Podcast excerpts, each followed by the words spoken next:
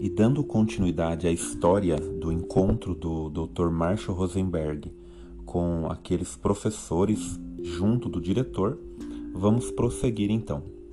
Ele conta o seguinte: quase tão logo começou a reunião geral junto do diretor e os professores, ele entendeu do que os professores realmente estavam falando, que comportamento que eles estavam se referindo do diretor, apesar de eles terem dificuldade de falar que comportamento era esse. E aí ele conta o seguinte: não importando o que estivesse sendo discutido, o diretor sempre dizia: Isso me lembra de quando. E iniciava uma história sobre a infância ou a guerra. E ele conta, o Dr. Marshall Rosenberg, que ele esperou que os professores expressassem o seu mal-estar com aquele comportamento do diretor. Entretanto, ele diz: em vez de comunicação não violenta, eles aplicaram condenação não verbal. Alguns reviraram os olhos, outros bocejaram de forma ostensiva e outro ficou olhando o relógio.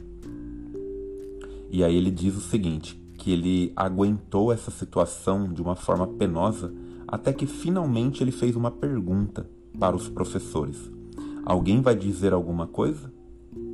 E aí houve um silêncio é, constrangido da parte deles.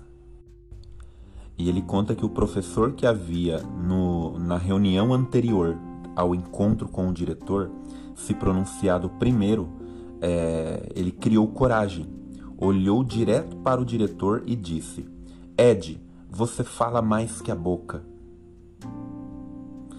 Você entende? O Dr. Marshall Rosenberg ele fala para nós com essa história como que nem sempre é tão fácil nos livrarmos dos velhos hábitos e dominarmos a capacidade de separar a observação da avaliação. Os professores acabaram conseguindo esclarecer para o diretor os atos específicos que os aborreciam. O diretor escutou de boa vontade e então disparou. Por que nenhum de vocês me disse isso antes? Reconheceu ter consciência do hábito de contar histórias e em seguida começou a contar uma a respeito. E o Dr. Marshall Rosenberg interrompeu ele, fazendo a observação, com um bom humor, claro, de que ele estava fazendo aquilo de novo.